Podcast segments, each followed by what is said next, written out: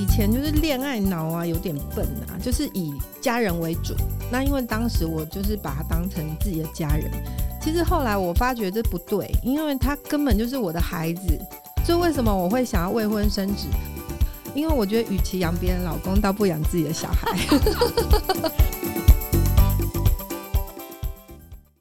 大家好，我是四十好龄的妮塔，很开心这一集呀、啊，我们邀请到我其实非常非常喜欢的一个作家，跟一个很棒的一个大女孩，那她就是最佳单亲教我活出自己的样子，作者 Jenny 真理由。那欢迎她今天来到节目，请她跟听众朋友打个招呼。Hello，各位四十好龄的听众朋友，大家好。那呃，收到这本书的时候呢，其实我很惊艳，因为啊，其实在，呃妮塔的身边的朋友当中，还有蛮多都是不管是单身、离婚，或者是说哦，嗯，就是另一半离开，自己独自抚养孩子的。那呃，看到 Jenny 的这本书，我阅读了之后就发现哇，好棒，好激励，所以就。邀请他一定要来节目跟大家分享。好，那呃，我们这集要谈的是呢，单亲又怎么样呢？这本书用单身力也可以活出自己的样子。Jenny，我想要请问你一下哈，二十岁啊，你就进入了职场，三十岁就累积千万资产了。他三十岁就已经是达到人生的呃，不是第一桶金，是不几十桶金了。那但是当中还经历了创业失败、失恋也失忆过。最后最大胆的决定是未婚生一个自己的孩子，独自培养到到现在就是大概五六岁了。我想要请问一下 Jenny 啊，你是怎么样的驱动力，让你可以这样强韧起来？嗯。当然，身边的贵人朋友啊，就不多说了。我刚刚刚好也跟妮塔分享超多的那个贵人朋友的事情。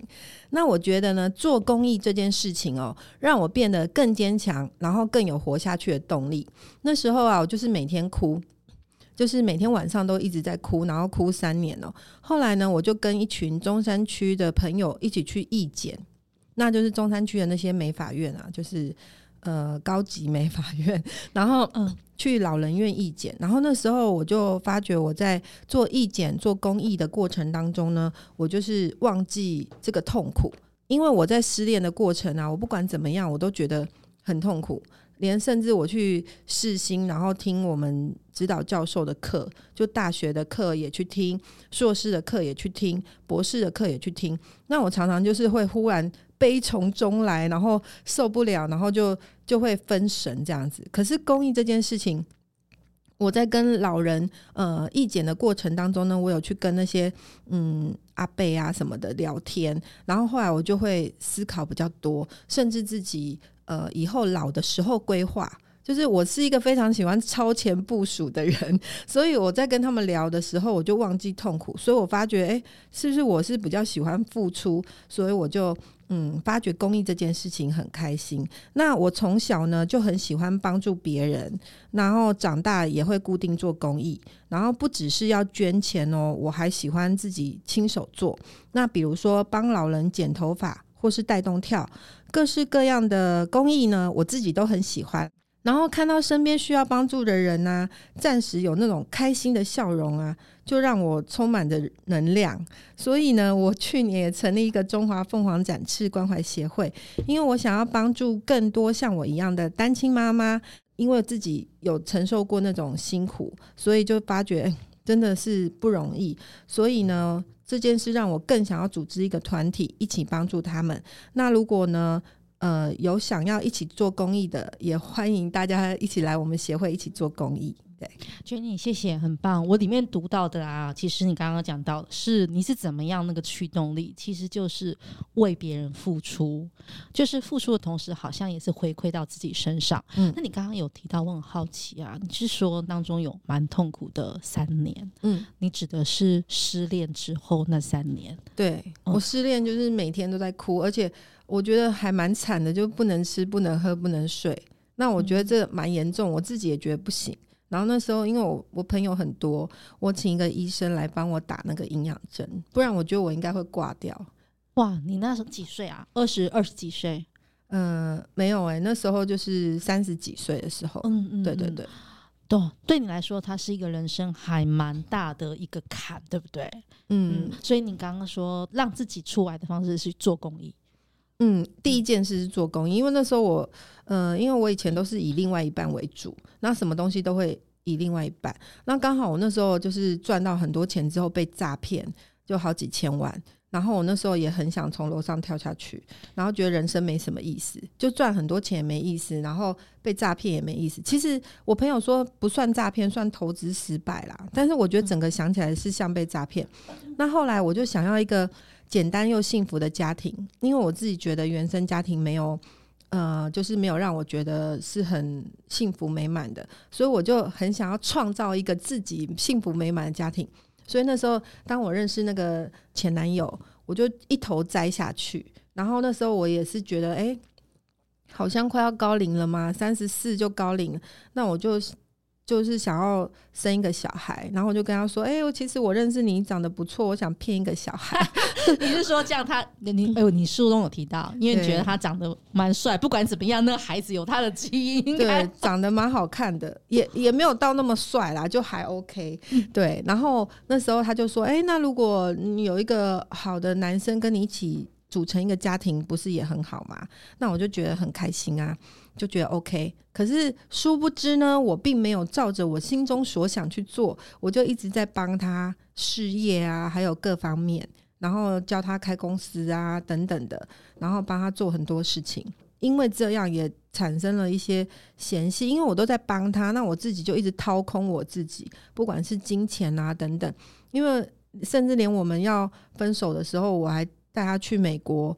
玩，然后那时候是因为我们刚认识的时候呢，我们有讲说他是学音乐的嘛，我们要去那个美国 Berkeley 音乐学院，就是去参访参观。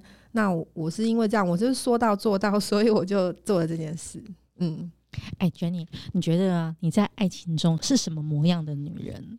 以前就是恋爱脑啊，有点笨啊，就是以以家人为主。那因为当时我就是把他当成自己的家人。其实后来我发觉这不对，因为他根本就是我的孩子，所以为什么我会想要未婚生子？因为我觉得与其养别人老公，倒不养自己的小孩。我觉得好实在哦。那哦、呃，好，那我们再问一下，所以现在呀、啊，因为我们走过这段，我们就快转到现在，在现在的你觉得什么样是最好爱情的模样？我现在其实会以小孩子为主，那爱情的模样呢？我觉得就是要相处。嗯，一定要相处之后呢，然后大家彼此要做自己。就是像我现在，如果我不太让自己委屈，如果我有什么嗯觉得不开心的，我会直接反应，对，然后也不让别人欺负我。如果别人要欺负我的话，我就会。毅然决然的离开，这真的是现在大家在谈的一块了。因为我刚刚录音前啊，我们有跟 Jenny 在聊，我说我在她身上看到的一刻，她是一个其实很纯很真的一个大女孩。可是从年轻的时候啊，可能我觉得比较任，我们讲任性嘛，就任性而为，做自呃比较任性，不是那个做的不一样，应该是说比较随心，可能更随心所欲，可是比较不设防。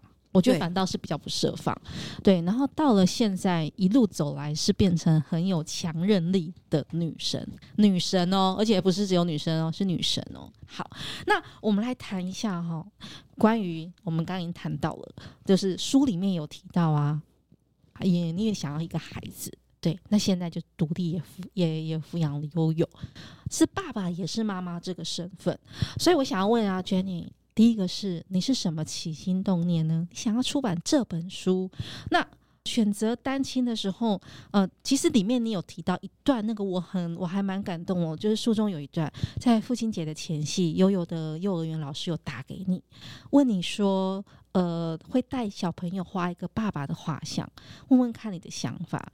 你说没有问题，因为你是爸爸，也是妈妈。哦，我看到这一段，我整个鸡皮疙瘩，我觉得好帅气。我相信这一段一定也鼓励很多的女生。那也请问这段过程，悠悠有没有给你什么暖心的回馈？悠悠就是我最爱的宝贝啦，她常常是一个暖心的举动哦，让我非常感动。那就像前几天我们一起去做捷运的时候，她看到我大包小包拿着我的书要去捐给单亲家庭的时候呢，他看到一个位置，就跟我说：“哎、妈妈，你坐啊，我站在旁边就好了。”其实那时候是别人让位给他，然后别人让位给他的时候，他就把我拉过去坐，然后我的心呢就充满了满满的爱。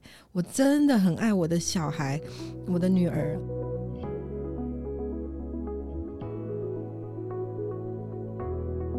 在跟我悠悠的相处过程中呢，我从他身上学到很多。那我也把我一些人生经验带给他，嗯，也带他一起做公益。然后我一直有在写一些语录啊，J 语录。然后很多朋友跟我说看了很有感觉。甚至我朋友在国外的时候，就看到我写 J 语录就哭了，然后他们都给我很多回馈。那有一天我就想到，那如果是这样，我倒不如把这些东西汇整起来，我可以把我的人生经验呢做成一本书，然后送给我的女儿，让她知道呢我们的故事也可以回馈社会，帮助别人。那这件事让我觉得很开心，所以我就这么做了。那很高兴身边有朋友的帮忙，还有。出版社的朋友，那在今年呢，终于书就上市了。嗯，Jenny，我想问一下哦，这本书啊，就是其实我们看一下标头，教我活出自己的样子。那为什么那？你跟出版社会选择这个标呢？就是单身、嗯、单亲，教我活出自己的样子。其实这应该算是我们很有智慧的总编大大，他就是了解我，然后呢，我们也是在思考。因为现在很流行那种反义词嘛，我不是什么什么，然后什么什么什么的，大部分的书都是这样。那我觉得我就是一个直白的人，那我们就定了这个单亲，教我活出自己的样子。事实上也是啊，因为我本来就是一个很任性的小孩，那当了妈妈之后呢，就开始嗯自己有责任感，就觉得这个任性哦要改成韧性，对，就是要坚强起来，然后要勇敢，因为有。这样子的妈妈才会有更棒的小孩，这是我对我自己的期许。嗯，其实 Jenny，我们刚刚听到啊，她做了蛮多的，刚刚讲公益，而且我觉得她都是那个起义者。我们讲那个起义者，然后就是不管是中华凤凰的线，还有就是他有说最近的一个扶轮社。那呃，Jenny 是什么样的？我觉得你你还有那个什么动力？除了公益后面那个动力到底是什么？你可以这样的比较无所谓一点，就我是说无所畏惧一点点的，一直往前走。嗯，觉得只要人知道自己就是做什么事情会快乐、会开心，就是往那个事情一直持续的做，绝对没有错。那当然，我中间也会有很多沮丧，因为做公益这件事情啊，其实呃不能勉强别人。那我自己呢，我就会。号召一群人来做，那当然有时候别人可能爱来不来的啊，或者是有一些人可能跟我做过一次公益，拍几张照片就走了。那其实我觉得没有关系。像公益这件事情，就是嗯，我我想要把那个真善美发扬光大，因为我非常的爱台湾这片土地。那我自己的小孩也是活在这片土地上。那我觉得现在就是很多。负面的东西，新闻报道啦什么的都是蛮负面的，所以我希望我们大家就是有一些正能量，不管我们做多做少，然后我们用生命去影响生命，让更多人觉得单亲不是弱势，单亲不是愁云惨雾，我们也可以靠自己活得很好。因为当我这样子想的时候，我就不会去对所谓的另外一半有所抱怨，那反而我会活得更棒，然后。也会吸引更多的人，就是喜欢你，根本不用考虑什么单亲啊，或我就呃之后就找不到对象啊，因为你身边不管男生女生的朋友都对你很好，很喜欢你，然后也都是优秀的人，你就会越来越好。嗯，对。哎，Jenny，其实你有提到一段，我说我很喜欢选对环境，其实就是就是它其实就是一个正向循环。嗯，所以我想要问 Jenny 啊，你觉得自己正在创造一个怎么样的正向环境？嗯，就是以前我不太会去呃选择朋友什么的，就是嗯、呃、三教九流阿猫阿狗呢，我都会去交。但是我以前刚开始十八岁的时候，我就在证券投顾上班，然后那时候就是。算命老师就会说，呃，什么我运气不好啊，什么？可是其实我在那个环境啊，就大家都很赚钱，我可能是里面赚最少钱的人。可是我觉得在对的环境里面，哎，我还是比外面的人好很多。那我觉得讲真的，因为我我不不迷信，然后我是参考，我是觉得说那个心态还蛮重要的。如果说你自己像我可能没有那么会选朋友，但是我觉得你把你的呃你的人呢放在对的环境，那里面都是优秀的人，其实你也不会太差，也不会太糟糕。对，哎、欸，其其实我很我很赞同哎、欸，为什么我这么说？你看以前古时候我们都讲孟母三迁，孟母为什么要三迁？他就是要把孩子就是放到比较好的环境去。我刚刚也在跟你跟 Jenny 分享说，呃，选择比努力重要。嗯，就是如果刚刚 Jenny 讲到，如果在一群三教九流，或者是在一群比较负能量的去努力，你。或去到一个比较正能量的呃地方，其实那个就会是异样的朋友一起一起成长。我觉得啊，其实这个就是，我就觉得你那块让我感觉很棒。还有一个，我想要问一个，呃，其实我很有感，但是访纲里面我没提到。好好好，就是你提到有一个有一个东西很触动，应该说啊，六十岁的时候你想要成长，你想要成为什么样的样子？嗯，我我书的最后一个章节呢，是提出一个我自己都觉得很棒的观点，就是叫做顶层思维。然后呢，因为人之所以特别呢，就是因为我们有思想。说呢，像我自己的顶层思维呢，就是我想要一个幸福美满的家庭。那传统呢，就是一男一女，然后可能会有一个到两个小孩，然后呢，我们就是还有加一只猫、一只狗等等的。因为当时我有幸福家庭，对，因为当时我有一只猫、一只狗。但后来我前男友就是跟我分手之后呢，我就是开始思考，那我的幸福家庭如果我都遇不到好的对象呢，那我就是我自己一个人有一个小孩。然后呢，现在是一只狗，因为猫养了十四年，已经上天堂了，所以这就是我的顶层思维。那在这中间呢，如果遇到什么问题呢，我都呃，就是别人讲我啦，或是遇到小朋友哭闹啦，我觉得那都不是重点了，因为我已经知道我最后会到哪里。有一句话叫“以终为始”，就是大概是这个意思。我超喜欢“以终为始”的，所以我刚刚有问到啊，Jenny 啊，在书里面有提到。六十岁的时候，你想要成为什么样子？其实就是你以终为始。可是我还是很好奇哦，顶层思想里边，在你的书里面有提到，那是更宏观的想法，嗯，也就是不在意很多呃，诶，小确幸 OK。但是你想，你刚刚讲的是从全貌，比如说从六十岁以终为始回来推，所以你现在开始要做些什么？你想要打造什么？对吗？嗯、对对，因为那时候我有跟我姐姐聊，那我姐就是蛮有智慧的。他就告诉我说，因为我们两个差十几岁嘛，然后他就跟我说：“你希望你六十岁以后是怎样的一个人？”那我就在想说，我六十岁以后，如果我孤单一人，其实蛮悲哀的。然后是我自己觉得悲哀啦。有些人是想要自己一个人也蛮 OK。然后我那时候就是呃看了很多文献啊、报道啊，国外的女生的呃一些资料，然后我就觉得嗯。其实啊，如果说我到老的时候有一个小孩是不错的，所以我那时候就是决定未婚生子。啊，只是我在想说用什么样的方式，可能去国外做一个啦，还是怎么样？那后来那时候刚好有一个呃小我很多的追我，然后我们在一起没多久，我觉得不适合就分开了。然后那时候刚好。我觉得老天爷送我礼物啊，因为他长得高高帅帅，然后我就觉得，哎、欸，那还 OK，刚好又怀孕了，那我就毅然决然的想要当这个未婚单身妈妈，把这个小孩生下来。我觉得真的超勇敢的决定。那最呃最后啊，我们想要请 Jenny 啊来分享，就是不已婚当妈妈四十好龄一句活得富裕话，嗯。我知道很多人都说超过四十是高龄了，但是我不这么认为哦。我觉得我们只要保持一颗童心，也可以活得很年轻。那首先呢，要把自己变得更好，才有机会让小孩变得更好。要以身作则。那我的座右铭呢是转忧成优，就是把忧虑的忧变成优秀的优，送给各位四十好龄的听众朋友们。我觉得真的是太棒了。其实我们还有很多没有分享的。好，之后呢，我会在啊、我们的节目的简介，还有也会再请 Jenny 会再跟我们多跟我们分享，其实更多的事实好龄，更多他自己的故事。好，这一集我们就到这边，请 Jenny 呢跟大家说一声拜拜。好，拜拜，拜拜，下次见喽，下次见。